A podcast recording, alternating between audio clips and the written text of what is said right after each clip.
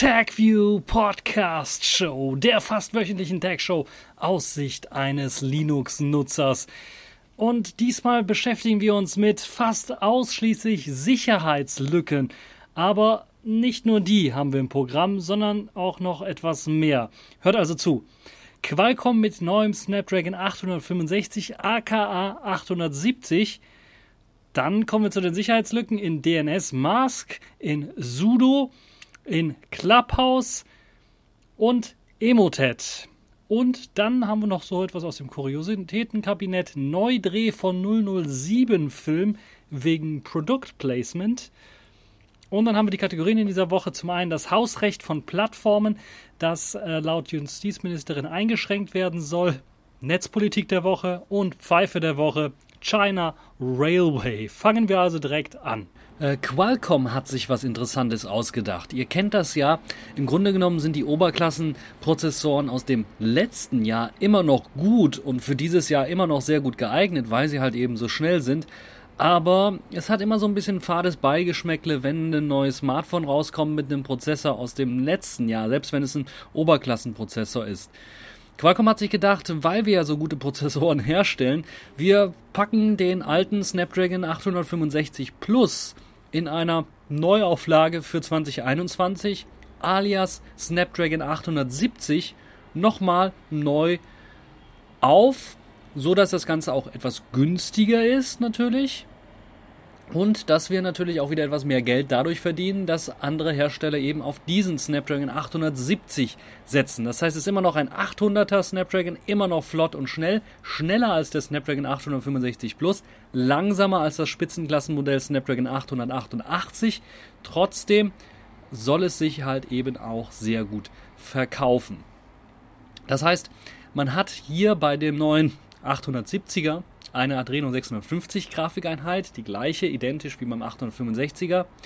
Man hat einen sogenannten Prime Core, einen Cryo 585 bzw. Cortex A77, beschleunigt von 3,1 auf bis zu 3,2 GHz und drei weitere Cryo 585 Kerne mit Cortex A55 getaktet bei 2,4 und 1,8 GHz. Zudem soll es noch ein äh, Zusatzchip bleiben, äh, für 5G. Das heißt, man hat also wieder die Möglichkeit zu sagen, okay, ich habe ähm, die Möglichkeit zu sagen, ich möchte nur 4G haben und kein 5G. 5G ist optional. Dadurch wird der Chip natürlich noch eine Ecke günstiger.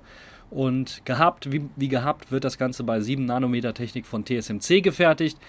Und äh, es soll allerdings dann im Vergleich zum 865er Plus äh, 10% mehr Leistungssteigerung bei der CPU und GPU geben. Das wird dadurch erreicht, dass die Boost-Taktfrequenz etwas höher gemacht wird, aber natürlich auch, dass es Verbesserungen bei der Herstellung gibt. Und ähm, ja, 7 Nanometer Prozessoren sind ja immer noch äh, Spitzenreiter. Ich habe hier auch, glaube ich, 865er und einen Kiri 990er sind beide ähm, äh, 7 Nanometer Prozessoren und sind super flott und schnell, also da gibt es überhaupt keine Probleme. Im Vergleich dazu, der Snapdragon 888 setzt schon auf die 5 Nanometer Technologie und ist auch eine ganze Ecke schneller, auch mit der Adreno 660 GPU und ja, hat einen etwas anderen Aufbau. Mit diesem neu aufgelegten 870er Snapdragon macht Qualcomm so ein Stück, ja, äh, auch einen Schritt weg von Samsung, der bisher der Hersteller war, der die Snapdragon-Prozessoren hergestellt hat, äh, sondern äh, man geht dann zu TSMC und das spricht natürlich auch dafür, dass es wahrscheinlich auch höhere Stückzahlen dieses 870er Prozessors, äh, Prozessors dann geben wird. Wir werden im Laufe des Jahres dann sicherlich einige Smartphones sehen, die in den Handel kommen, die etwas günstiger sind jetzt als diese Snapdragon 888 Smartphones äh, von äh, Motorola, von IQ, von OnePlus, Oppo und Xiaomi und eventuell, das ist nur meine Vermutung, eventuell auch von Huawei. Die haben ja eine Lizenz bekommen, Snapdragon oder mit Qualcomm zusammenzuarbeiten, dürfen aber kein 5G einsetzen, wie ich das verstanden habe. Und das wäre ja jetzt hier so eine ja, Ausfahrt, die sie nehmen könnten, zumindest für einige der Smartphones. Mir fällt zum Beispiel die Huawei Nova-Reihe ein, wobei die ja äh, vornehmlich wahrscheinlich jetzt mit MediaTek-Prozessoren daherkommen wird, die dann natürlich auch wieder 5G unterstützen. Nun ja, was haltet ihr von der Idee von Qualcomm, dann nochmal den 865er Plus in einer schneller, höher getakteten, etwas leistungsoptimierteren Version als Snapdragon 870 für dieses Jahr zu verkaufen? Ist das nur Geldmacherei oder ist das eine Möglichkeit für viele Smartphone-Hersteller, Spitzenklassenleistung weiterhin anzubieten für einen deutlich günstigeren Preis? Das könnt ihr mir in meinem Kommentarbereich posten, würde mich mal sehr stark interessieren. Kommen wir zu einer Sicherheitsmeldung, die so ein bisschen, ja, äh, doch einen ängstlich machen kann. DNS Spook nennt sich das Ganze und betrifft mehrere Sicherheitslücken in der DNS-Verwaltung DNS Mask, was sehr, sehr viele Embedded-Geräte, Router äh, verwenden. Und die IT-Sicherheitsfirma JSOF berichtet über mehrere dieser Sicherheitslücken in der DNS-Server-Software DNS Mask und hat das Ganze dann unter dem Begriff DNS Spook zusammengefasst. Es handelt sich dabei um zwei, zunächst erstmal komplett völlig unterschiedliche Klassen von Problemen. Einmal Buffer Overflows, die klassischen Sicherheitslücken, Probleme äh, bei der Verarbeitung von DNS-Sec-Records in dem Fall und ein unzureichender Schutz von DNS-Spoofing-Angriffen, also die Möglichkeit, äh, ja, äh, DNS äh, ähm, Einträge zu verändern. Vor 13 Jahren wurde bereits schon ein Angriff beschrieben, der sich mit dem Cache von DNS-Servern und der Manipulation von Antworten ähm, ja, umfasst, der das Ganze umfasst. Und es handelt sich dabei im Grunde genommen um ein Designproblem von DNS selber und auch dem Protokoll UDP, was für DNS-Anfragen verwendet wird. Und das macht sich jetzt DNS-Spoofing äh, zurecht oder beziehungsweise das, das wird ausgenutzt dadurch, dass eben so ein Schutz von solchen DNS-Eingriffen deutlich schwieriger ist und äh, ja deutlich schwieriger sein sollte. Aber die JSOF-Forscher haben herausgefunden, dass es eben die Möglichkeit äh, gibt, äh, dann eben die Verbindung ähm, von DNS äh, zu randomisieren und den Angriff dadurch deutlich zu erschweren und unpraktikabel zu machen. Aber da gibt es mehrere Probleme bei DNS Mask, die dazu führen, dass dieser Angriff wieder praktikabel wird. Also dass dieses, dieses ja, Protokollproblem und dieses DNS-Problem im Allgemeinen, was man versucht hat zu lösen, dadurch abgeschwächt wird, dass die Implementierung in DNS-Mask äh, nicht optimal ist. Zudem haben sie auch noch einen Buffer Overflow, einen Heap Buffer Overflow gefunden bei der Verarbeitung von DNS-Sec Records. Das, das muss man sagen, das sind spezielle DNS-Records natürlich für, für DNS Secure. Und da muss man also das eben verwenden. Und da gibt es halt eben Buffer Overflows, die dazu führen, dass man dort eben auch ähm, eine Sicherheitslücke ausnutzen kann. Das Ganze wird eingesetzt in den Embedded-Geräten, Routern und so weiter und so fort und natürlich auch auf Linux-Rechnern und Laptops. Wer das Ganze updaten möchte und eine sichere Version haben möchte, sollte auf die Version 2.8.3 wechseln. Die hat eben dieses Update. Und falls ihr einen Router habt, beispielsweise mitten im Linux-System drauf, solltet ihr darauf achten, da auch das Update einzuspielen. Ansonsten allgemein macht es immer Sinn, mal Router-Updates äh, einzuspielen. Gerade jetzt hier, neues Jahr, äh, sollte man das auf jeden Fall mal machen. Einmal im Jahr mindestens, wenn nicht sogar zweimal äh, oder regelmäßig und vielleicht sogar das Häkchen setzen, dass das automatisch passiert bei den äh, Router, Routern, wo man das machen kann. Ja, hoffen wir mal, dass das keine allzu große Problematik darstellt, weil es jetzt ja sehr spezifisch ist auf DNS-Sec gerichtet ist, wobei neben das DNS-Spoofing doch ja etwas allgemeinere Probleme verursachen könnte. Also seid auch da auf der Hut, falls eure Webseite ansurfen wollt und die sieht jetzt komplett anders aus oder hat irgendwie Schreibfehler und so weiter und so fort. Schaut da nochmal äh, dreimal nach, nutzt vielleicht euer Smartphone, wo ihr dann nicht im WLAN seid, um nochmal zu prüfen, ob das wirklich die richtige Webseite ist, die ihr dann da aufgerufen habt. Und noch eine Sicherheitslücke, diesmal eine Sicherheitslücke, die Linux-Nutzer betrifft, nämlich in Sudo gibt es eine Sicherheitslücke, einen kleinen Buffer-Overflow, der einem ermöglicht, einem Angreifer dann Root-Rechte zu erlangen. Selbst wenn ihr also kein Sudo einsetzt, es nur installiert ist auf eurer Distro, kann es dazu führen, dass ein Angreifer die Rechte erlangen kann. Deshalb wichtig updaten. Ich habe es jetzt schon geupdatet, habe mich vorher schon gewundert, warum wird denn sudo geupdatet und jetzt kommt die Nachricht raus, äh, wo man dann weiß, warum. Betroffen sind schon ja, fast zehn Jahre alter Sudo-Code. Das heißt, falls ihr noch uralte Distributionen habt, die keine Sicherheitsupdates mehr bekommen, unbedingt ein Update einspielen oder das Sudo selber euch kompilieren. Betroffen sind Version 1.8.2 bis 1.8.32p2, genauso wie 1.9.0 bis 1.9.5p1. So wie ich das gesehen habe, hat Debian Version 1.8.27 und sie haben da ein Update rausgehauen, das DEP 10 U3, das äh, das Ganze fixt dieses Problem. Das heißt, das ist jetzt in Debian, ansonsten Ubuntu, äh, Fedora, OpenSUSE und so weiter und so fort, müsst ihr euch auch anschauen. Dort wird dann auch darauf hingewiesen, was alles ähm, gemacht werden muss, um dieses Update einzuspielen. Die haben da sicherlich auch entweder eine neue Version reingepackt oder eben die alte Version gepatcht, damit der Fehler dann nicht mehr äh, existiert. Das heißt unbedingt updaten auf allen euren Linux-Kisten, wo ihr sudo installiert habt. Wir kommen nicht daran vorbei, auch mal über Clubhouse zu reden, dem neuen Trend, die neue interessante App, die so eine Art, ja, Podcast-Konkurrent sein soll, wo das doch eher so eine Art Chat-Wirrwarr und eher Radiostation zu sein scheint. Nun ja, wir wollen uns aber mit dem Sicherheitsaspekt wieder auseinandersetzen. Dreimal dürft ihr raten, was dort gefunden wurde. Ganz richtig, eine Sicherheitslücke. Das hatte der Sicherheitsexperte Thomas Jansen herausgefunden und auch gegenüber dem Spiegel demonstriert. Und dort wurde unter anderem gezeigt, dass die Server so konfiguriert worden sind, dass sie eher schlecht geschützt sind, wenn jemand versucht, mehrere Anfragen zu schicken, um alle Nutzerdaten, die gespeichert sind, herauszufinden und abzuhören. Das heißt, man kann sehr viele Anfragen senden, um Nutzerdaten zu erhalten. Man erhält da nicht die Telefonnummer, aber zumindest die Teilnehmernamen, also die Nutzernamen, den normalen Namen, Profilbilder sowie eine Selbstbeschreibung und eventuell auch sogar Followerzahlen und das Datum der Registrierung.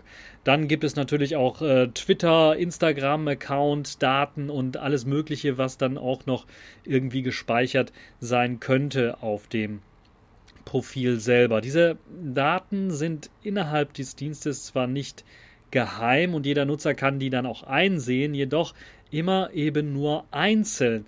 Und hier ist es dem Hacker oder dem Sicherheitsexperten gelungen, alle herunterzuladen und sich so quasi sein eigenes Portfolio zu schaffen von all den Leuten, die auf Clubhouse jetzt unterwegs sind und einen Account dort haben. Und natürlich kann man mit diesen Daten dann Rückschlüsse ziehen, äh, wer von wem zu welchem Zeitpunkt äh, eine der aktuellen sehr begehrten Einladungen dann auch erhalten hat. Das ist also auch möglich. Der Server ist auch ganz generell sehr auskunftsfreudig.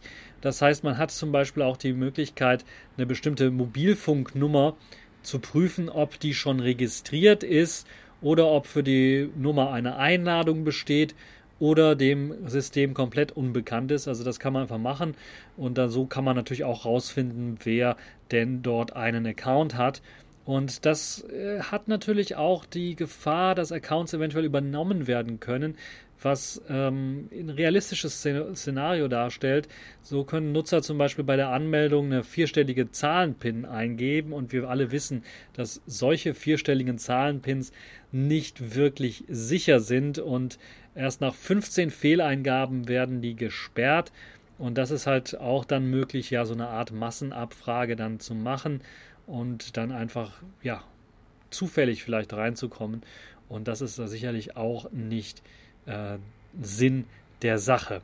Dann ein weiteres Problem, eigentlich nicht erlaubt, aber dennoch möglich, wenn man ein gehacktes iPhone hat, weil wie gesagt, aktuell gibt es die App nur auf iPhones, hat man die Möglichkeit auch, hm, wenn es gejailbreakt ist, mit einer angepassten Bibliothek Gespräche aufzuzeichnen, also die ganzen Livestreams, die dort laufen, einfach aufzuzeichnen und dann einfach ja als Datei, als hochwertige, hochqualitative Audiodatei irgendwo hochzuladen.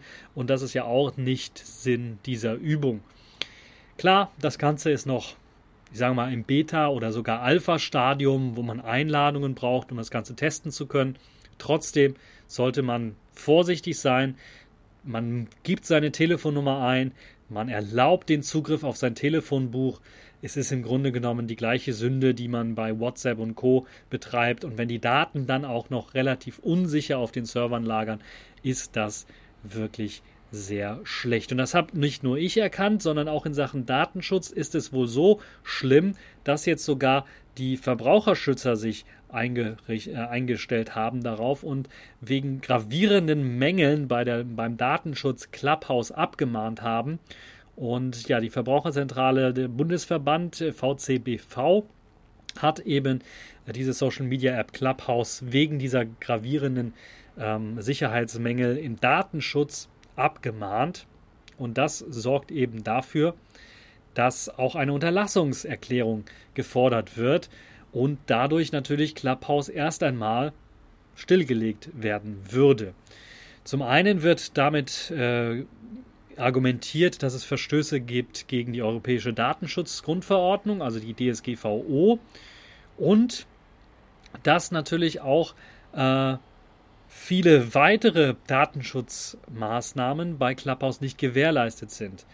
Es ist höchst problematisch, sagen die Datenschützer und die Verbraucherzentrale, dass diese App halt eben auf so viele Daten zugreifen kann und Kontaktdaten anderer Personen zur Verfügung stellen kann, ohne dass man diesem zustimmen müsse. Jetzt frage ich mich, hey, das wird bei WhatsApp auch seit Jahren gemacht und da gab es keine Unterlassungserklärung, soweit ich das weiß. Ja, Clubhouse, wie gesagt, eine so Social Media, Podcasting, Livestreaming App, die in den USA groß geworden ist, jetzt auch seit einigen Monaten in Deutschland draußen ist. Und scheinbar ist es in Deutschland so langweilig wegen dem äh, Corona-Lockdown, dass dann viele Leute sich jetzt darauf stürzen und vor allen Dingen Prominente da auf einmal bei Clubhouse auftauchen und dann irgendwelchen Müll erzählen. Äh, also Müll erzählen aus meiner Sicht, wenn also ein Ministerpräsident davon erzählt, was für eine Lieblings-App er spielt, wenn er gleichzeitig mit der Kanzlerin verhandelt, dann halte ich das für Müll aus meiner Sicht. Aber naja, muss jeder selber wissen äh, welchen äh, Klatsch und Tratsch er folgen möchte. Nun ja, also Clubhouse, lasst besser die Finger davon. Und ein allerletztes Mal mit Sicherheitslücken wollen wir uns beschäftigen. Diesmal mit ja einer Malware-Infrastruktur, die aufgebaut worden ist und die viele betroffen hat. Unter anderem auch Heise, soweit ich weiß, Emotet oder Emotet, äh, wie das die Nachrichtensprecherin bei der Tagesschau gesagt hat. Emotet würde ich das Ganze immer noch nennen. Das ist eine Malware, die sich ziemlich intelligent eben an einem Rechner heften kann, den E-Mail-Traffic beispielsweise analysieren kann und dann gefälschte E-Mails, aber sehr ähnlich klingend, wie eben der Originalautor normalerweise E-Mails verschickt, an Kontakte verschickt in der Kontaktliste, in dem Adressbuch, mit eben gefälschten Inhalten, und Anhängen, die einem ermöglichen, dass dieser, diese Malware sich weiter verbreiten kann. Und das hat dazu geführt, dass sehr, sehr viele betroffen waren. Und was Emotet unter anderem macht, ist eben die Verschlüsselung von äh, den, also wenn es, wenn es, wenn es aktiv wird die, und nicht nur weiter verbreitet, ist die Verschlüsselung der Festplatte beispielsweise. Und so waren zum Beispiel einige Krankenhäuser betroffen, die dann Operationen verschieben mussten weil Emotet sich eingenistet hat, die Patientendaten alle verschlüsselt hat und dann ein Lösegeld gefordert hat. Ähm, jetzt ist es der, dem BKA unter anderem mit äh, weiteren äh, Ermittlern aus Litauen, Frankreich, England, Kanada und den USA gelungen, die Schadsoftware Emotet unter Kontrolle zu bringen und dieses Infrastrukturnetzwerk von Emotet, was aufgebaut worden ist, zu zerschlagen und dadurch die zerstörerische Gefahr von Emotet erst einmal beseitigt. Zumindest sagen sie es und behaupten das selber. Ob das wirklich der Fall ist, ja, das werden, werden wir in einiger Zeit dann wohl sehen.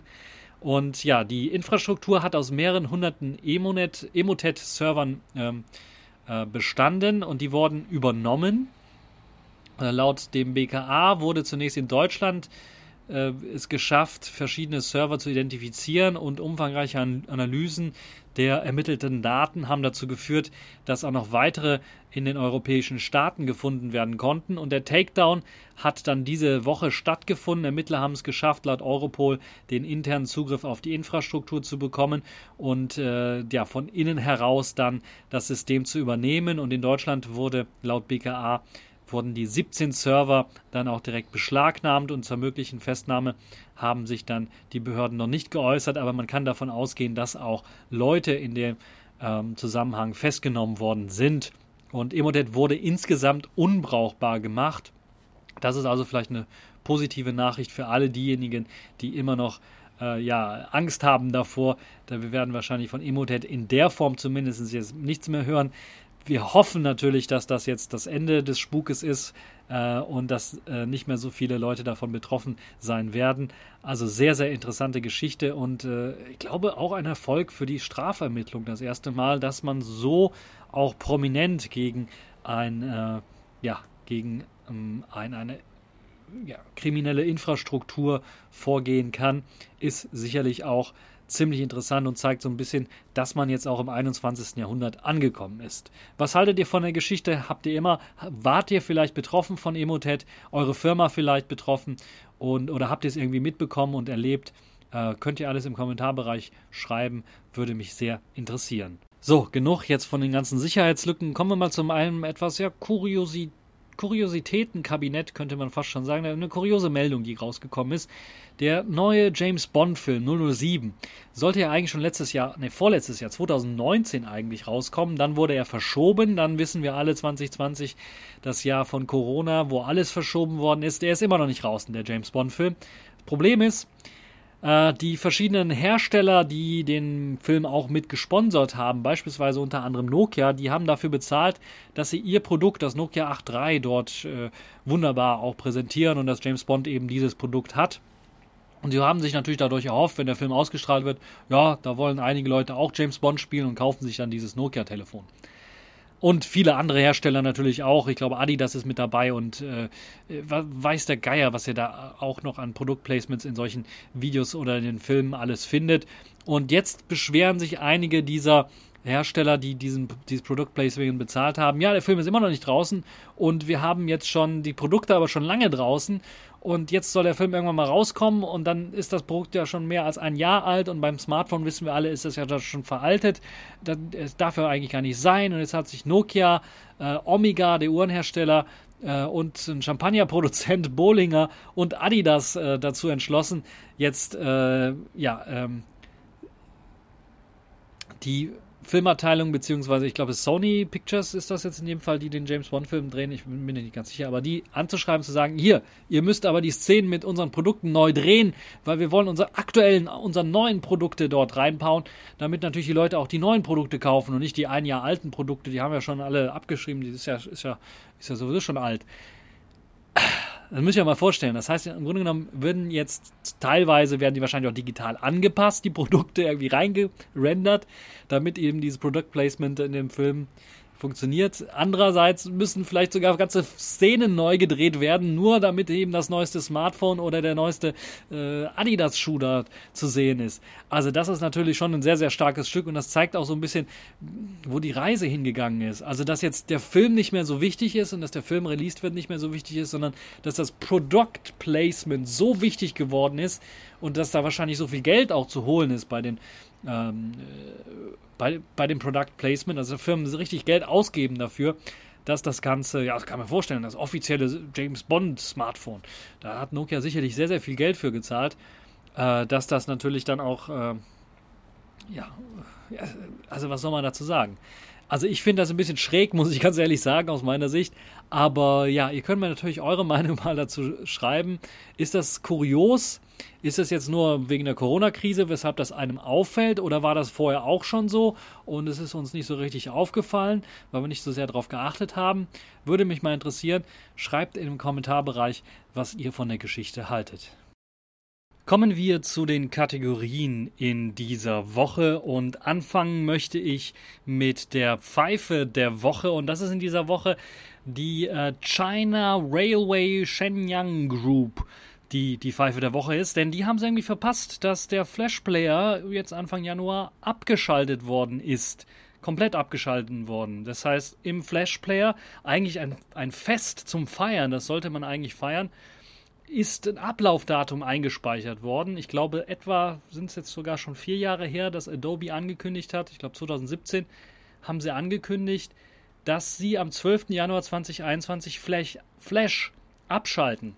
Und Flash nicht nur abschalten in dem Sinne, dass sie da keine Updates mehr geben, sondern dass sie in die Flash-Version quasi ein Ablaufdatum einprogrammieren, sodass nach dem 12. Januar 2021 Flash nicht mehr ausgeführt werden kann. Und das hätte jetzt China Railways getroffen und vor allen Dingen natürlich auch ja, viele Leute in der nordostchinesischen Provinz äh, Liaoning, bei denen eben kein Zug mehr kam. Pendler konnten nicht mehr zur Arbeit fahren und so weiter und so fort, weil die Software für die Zugplanung komplett in Flash geschrieben war und ja, die Leute dort in, bei China Railway es nicht mehr geschafft haben, die Zugplanung zu machen, weil der Flashplayer nicht mehr funktioniert hat. Die Betriebspläne konnten nicht mehr aufgerufen werden, deshalb konnten auch keine Züge mehr losgelassen werden. Und das Problem, das war jetzt nicht in zwei, drei Minuten oder zwei, drei Stunden behoben, wie man denken mag, sondern erst nach 20 Stunden. Also alle Versuche, die Software irgendwie wieder ans Laufen zu bringen, scheiterten über Stunden. Und die Lösung am Ende war es einfach eine uralt Flash Player Version zu installieren, die eben nicht dieses Enddatum 12. Januar mit einprogrammiert hatte. Und das gelang dann auch erst am folgenden Morgen. Das heißt, ein ganzer Tag lang stand da nichts, äh, lief da nichts, stand alles still.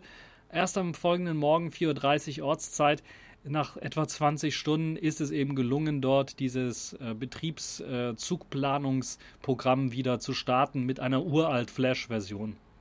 Wie ich bereits gesagt habe, im Jahr 2017 hat Adobe bereits angekündigt, dass der Flash Player eigentlich äh, ja, am 31. Dezember 2020 keinen Support mehr bekommt und dann ultimativ am 12. Januar 2021 das Ausführen von Flash-Inhalten geblockt wird. Und das ist halt eben das Problem. Wenn sie das nicht gemacht hätten, dann hören China oder wahrscheinlich die China Railways, die hätten es gar nicht gemerkt, die hätten es einfach weiter benutzt über Jahrzehnte lang. Jetzt haben sie es gemerkt, wahrscheinlich wird auch jetzt ein Plan gemacht, um das Ganze wieder umzustellen. Aber das zeigt natürlich dann auch so, ein bisschen, dass wir hier in Deutschland nicht alleine sind mit unserer Bahn, die immer Fehler hat oder Softwareprobleme hat. Oder unsere Verwaltung, die immer noch Windows XP teilweise einsetzt. Oder Windows 7 einkauft, das jetzt in diesem Jahr, wo der Support eigentlich ausläuft. Also solche Softwareprobleme, wo veraltete Software einfach eingesetzt wird und Software auf veralteter Software basierend nochmal eingesetzt wird und man eben diese alten Systeme nicht ausschalten kann, weil man nichts Neues hat. Das ist also auch in China ein Land, wo man eigentlich denkt, ja, heute hast du dir was ausgedacht und morgen wird es schon gebaut und, und, übermorgen ist es schon da. Ähm, auch eben davon äh, betroffen ist, dass eben Software so schnelllebig ist, dass das manchmal auch dazu führt, dass solche Probleme entstehen. Ich glaube, Pfeife der Woche ist zum einen die Flashplayer-Nutzung, wo man eigentlich nicht damit gerechnet hat, dass das ausfällt. Zum anderen aber, glaube ich, auch die Pressemitteilung, die jemand äh, dankenswerterweise von Weibo, das ist das chinesische Twitter, äh, übersetzt hat und auf den normalen Twitter dann äh, hochgeladen hat. Und ich habe jetzt die Übersetzung ins Deutsche dazu.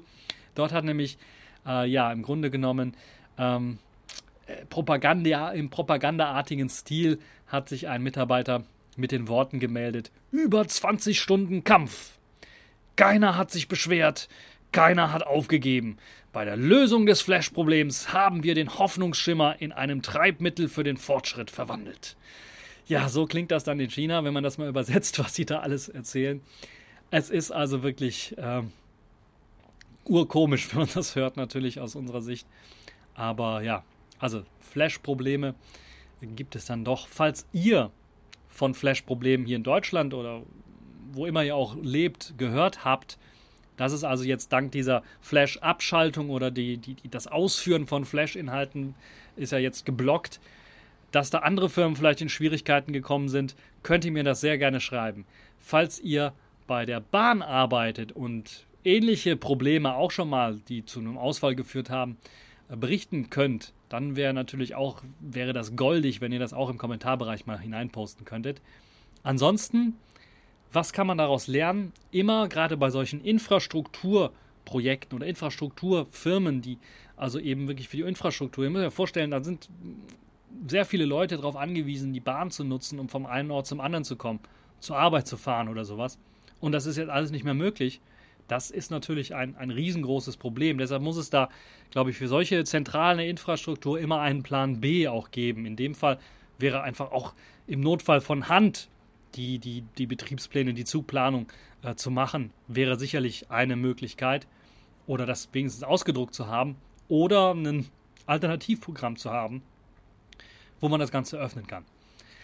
Ja, äh, wie läuft es bei der Bahn aus? Äh, wie sieht es da aus? Wie läuft es da ab? Könnt ihr da auch was von berichten, falls ihr mal da gearbeitet habt? Hat die Bahn für sowas einen Notfallplan oder einen Plan B, falls irgendwie das Hauptprogramm, wo sie ihre Betriebs Betriebsplanung machen, äh, ausfällt, ihre, ihre Zugplanung machen?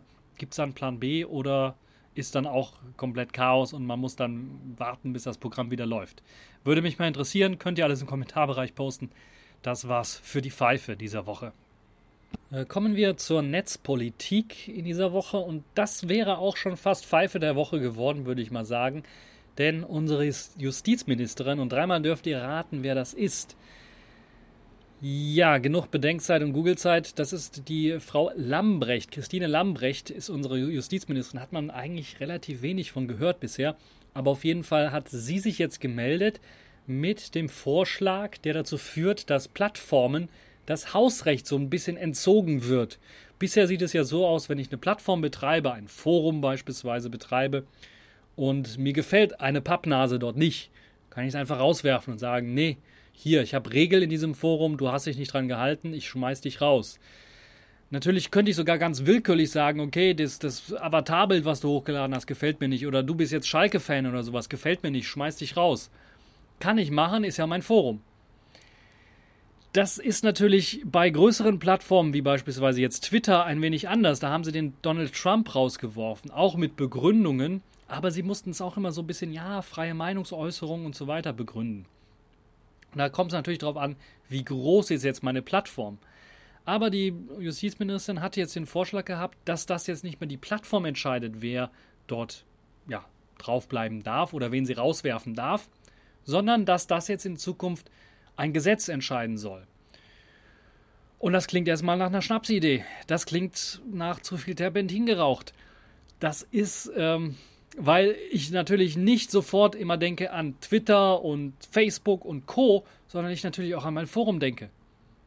Und an andere kleine Forenbetreiber, die beispielsweise Dortmund-Fan-Forum, die dürfen natürlich dann alle Schalke-Fans rauswerfen.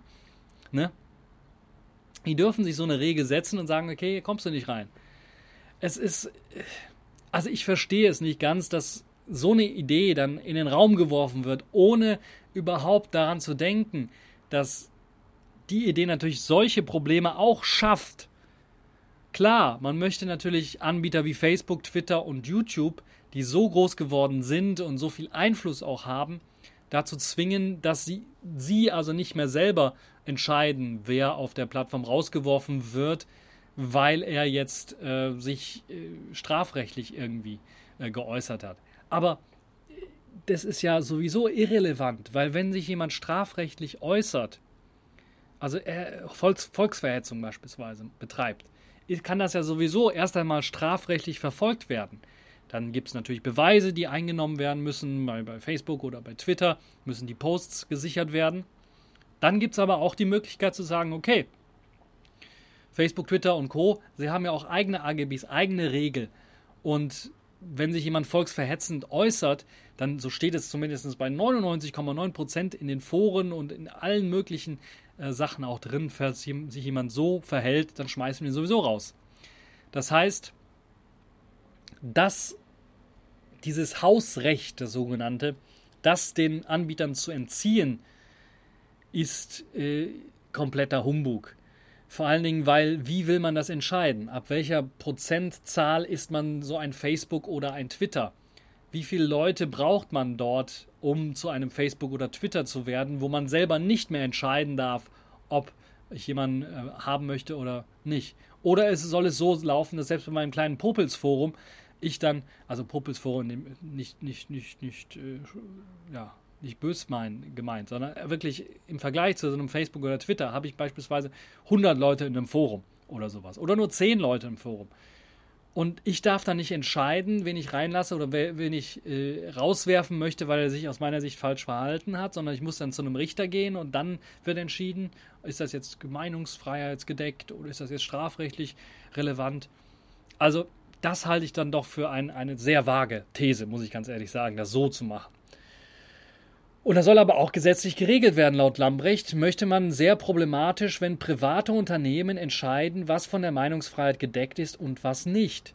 Nein, das ist nicht der Punkt, der zentrale Punkt, was von Meinungsfreiheit gedeckt ist und was nicht. Was die privaten Unternehmen entscheiden, und das hat Twitter auch gemacht, klar, auch immer im, im Zuge der Meinungsfreiheit und der, des, des Einflusses, den Twitter auch hat, aber was sie entschieden haben letzten Endes, ist, ob diese Person verstößt gegen unsere Regeln auf unserer Plattform, die wir uns selber gesetzt haben, wo jeder, der sich anmeldet, sieht, das sind die Regeln. Wenn du dagegen verstößt, kannst du abgemahnt oder rausgeworfen werden. Und so wie ich das verstanden habe, wurde ja Trump auch schon von Twitter abgemahnt, indem er im, die ganzen äh, teilweise Tweets auch gelöscht worden sind, die er gemacht hat. Und wenn du das immer wieder und immer wieder machst, dann wirst du rausgeworfen. Das heißt, hat, man hat gegen die Hausregeln verstoßen, der einen Plattform. Deshalb wurde man rausgeworfen. Nicht, man wurde rausgeworfen, weil man jetzt gesagt hat, okay, das ist jetzt von der Meinungsfreiheit nicht mehr gedeckt, das ist jetzt Hetze, die schmeißen wir raus. Das ist nicht der Grundgedanke bei, bei dem Rauswurf von Trump gewesen. Und deshalb halte ich das komplett für eine Humbug-Idee, jetzt ein Gesetz dazu zu schaffen. Weil das Gesetz, die Gesetze, die wir aktuell haben, die existieren ja schon. Falls sich jemand volksverhetzerisch hetzerisch äußert irgendwo, kann das bereits gelöscht werden auf Plattformen. Kann das verfolgt, strafrechtlich verfolgt werden. Das gibt es alles. Warum da jetzt noch irgendwie neues Gesetz für extra Plattformen äh, aufgebaut werden muss, ist, es entzieht sich meiner, meiner Gedankenwelt und meinem Verständnis. Falls ihr das verstanden habt, was da jetzt gefordert wird und ein konkretes Beispiel habt, wo es wirklich einen großen Konflikt gibt, könnt ihr mir das sicherlich nennen. Weil ich kapiere es nicht. Ich kapiere es wirklich nicht. Lambrecht hat versucht, das noch weiter zu konkretisieren. Wenn von bestimmten Accounts permanent volksverhetzende Aufrufe kommen, dann muss man darauf reagieren. Ja klar muss man darauf reagieren. Das kann man aber aktuell auch schon machen, falls Volksverhetzung passiert in irgendeinem Aufruf auf Facebook oder Twitter kann man natürlich schon eine Strafanzeige stellen dagegen. Dann kann natürlich ein Richter bereits jetzt schon sagen, okay, dieser Tweet muss gelöscht werden. Was der Richter nicht machen kann, ist sagen, okay, dieser Benutzer muss von dem Account gelöscht werden, äh, muss von, dem, von, dem, von der Plattform gelöscht werden. Das nicht, aber man kann natürlich sagen, okay, dieser muss nachverfolgt werden, wer ist das, äh, muss eine Strafe zahlen oder was auch immer. Das kann alles schon gemacht werden. Warum jetzt noch die Plattformen daraufhin gedrängt werden müssen, ja, du musst jetzt diesen Account löschen äh, das halte ich also für kompletter Humbug. Das ist also wirklich, das muss, das kann doch die Plattform selber entscheiden, wen sie haben möchte und wen nicht. Ähm, also das ist, äh, das geht ein bisschen was zu weit aus meiner Sicht. Und ähm, das Hausrecht auch so weit zu schwächen, dass man selber nicht mehr entscheiden darf, wer auf der Plattform sein darf oder nicht, ist äh, entweder ist das ein Verständnisproblem, was ich hier habe, wenn ich den Artikel lese, oder das ist einfach äh, also ein Schnellschuss in den Ofen würde ich mal sagen, wo man noch nicht mal irgendwie sich, äh, das ist, was weiß ich, beim Duschen gekommen und da hat man noch nicht mal zwei Minuten weiter gedacht, um zu an den Punkt zu kommen, ach hier, ich habe ja doch meinen Sohn, der betreibt sein World of Warcraft Forum oder sowas, das würde ihn auch betreffen. Also, ich weiß nicht, ob jetzt Frau Lambrecht einen Sohn hat oder nicht, aber also ich verstehe es nicht. Ich verstehe es nicht, wie man so kurzsichtig sein kann und gerade im Justizbereich arbeiten kann, Bereich arbeiten kann, wo das ja also Grundvoraussetzung ist, mal auch verschiedene andere Ideen dann zu haben. Und da gibt ist ja nicht ist ja nicht nur Frau Lambrecht selber, sondern da hätte einer der Mitarbeiter sagen müssen: Hier, hör mal, guck mal, wenn wir das so vorschlagen, da müssen wir das irgendwie, da müssen wir eine Einschränkung machen, was Plattformen angeht. Das ist, äh, und das ist sehr schwierig, eine Einschränkung zu machen, was Plattformen angeht. Naja. Das ist so meine Idee von der ganzen Geschichte. Was haltet ihr davon? Könnt ihr natürlich auch im Kommentarbereich posten. Fast Pfeife der Woche geworden, so einfach nur Netzpolitik der Woche. Ähm, also wirklich äh, aus meiner Sicht äh, eine Schnapsidee. Äh, und ja, schreibt mir einfach mal im Kommentarbereich, was ihr von der Geschichte haltet. So, und das war es jetzt auch schon für diese TechView Podcast Show. Ich hoffe, es hat euch gefallen. Einen Tipp kann ich euch noch geben, wer äh, so ein bisschen mal in ja, das Jahr hineinschauen möchte und gucken möchte, was so einen in diesem Jahr technologisch, aber auch so Linux-technisch erwarten könnte, der kann in die aktuelle Januarausgabe von Radio Tux hineinhören. Ich weiß, es ist schon Februar bei euch wahrscheinlich, ähm, aber trotzdem habt ihr die Möglichkeit, dort nochmal reinzuhören. Dort sprechen wir unter anderem auch über Selfish OS und dessen Zukunft für dieses Jahr. Also wer sich dafür interessiert beispielsweise. Oder eben auch KDE, Plasma und GNOME und Wayland und andere Linux-Distros. All das im äh, Radiotux Januar, in der Radiotux Januar-Ausgabe. Also kann ich auf jeden Fall empfehlen, auch wieder mit mir. Ansonsten war es das für diese Folge jetzt äh, wirklich.